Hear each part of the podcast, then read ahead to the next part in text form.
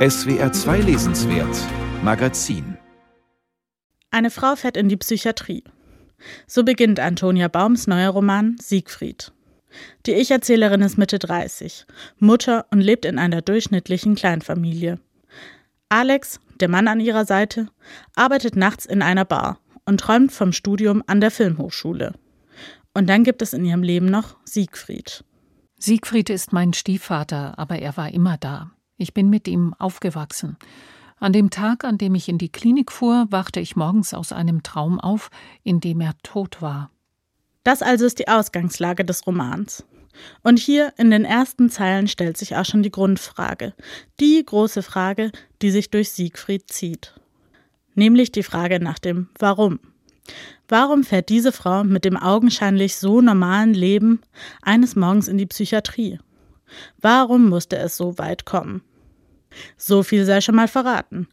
Eine geradlinige, klare Antwort wird es nicht geben. Schließlich funktioniert so aber auch kein guter Roman. Antonia Baum liefert in Siegfried eher eine treffende Zustandsbeschreibung einer Familie. Dafür lässt sie die Lesenden in das Innenleben der namenlosen Protagonistin eintauchen. Ich bin das Problem. Geld ist das Problem, dachte ich. Ich ließ mich rücklings aufs Bett fallen und wiederholte flüsternd, so wie ich früher morgens vor der Schule noch schnell ein Gedicht auswendig gelernt hatte, was passieren musste, damit es weitergehen konnte. Das Exposé, das Treffen, die Sendung, das Waschmittel, der Kontostand. Ich musste Siegfried erreichen, ich musste mit Alex sprechen. Um halb sechs musste ich Johnny aus der Musikschule abholen, dann das Abendessen. Ich könnte auf dem Rückweg Pizza aus unserem Lieblingsladen mitbringen, was ich eigentlich nicht mehr machen wollte, um aufs Geld zu achten, aber das war jetzt auch egal. So entfaltet sich Stück für Stück ein Familienbild, das mit den kleinen und größeren Problemen des Alltags gespickt ist. Alex, der die Hochschulbewerbung nicht ausfüllt, sich dafür die Feierabenddrinks aber nicht entgehen lässt.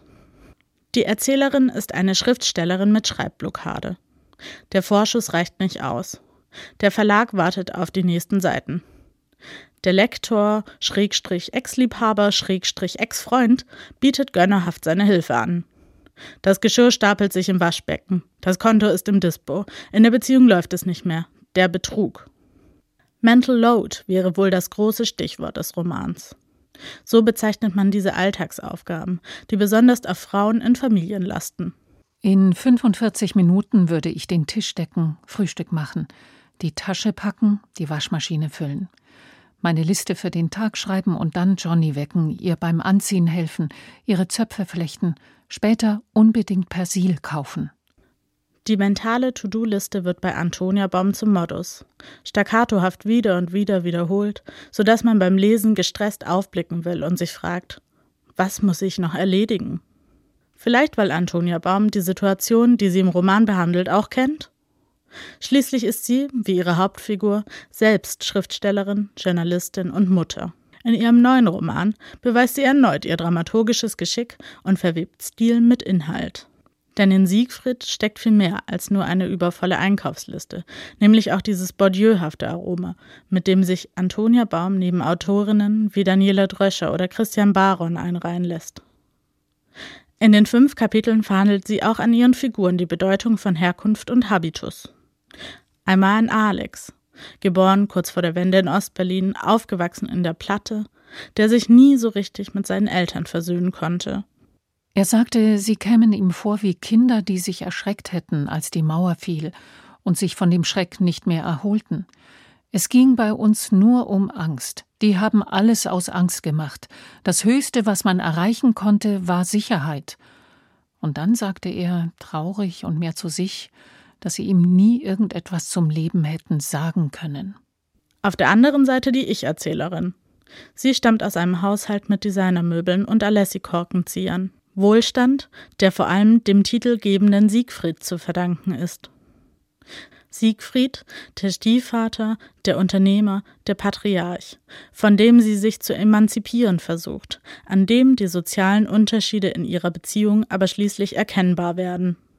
Saß Siegfried mir irgendwo gegenüber, es waren meist Restaurants und Hotels, dann lagen sein Telefon, erst Blackberry, später das neueste iPhone, der Wirtschaftsteil auf Buchformat zusammengefaltet und manchmal ein oder mehrere Schlüssel, Hotelzimmer, Mietwagen, sein Wagen vor ihm. Es muss für ihn schwer einzuordnen gewesen sein, dass bei Alex nichts lag.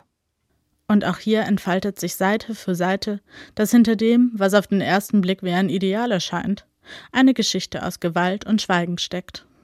Diese Geschichte erzählt Antonia Baum lakonisch und einfühlsam.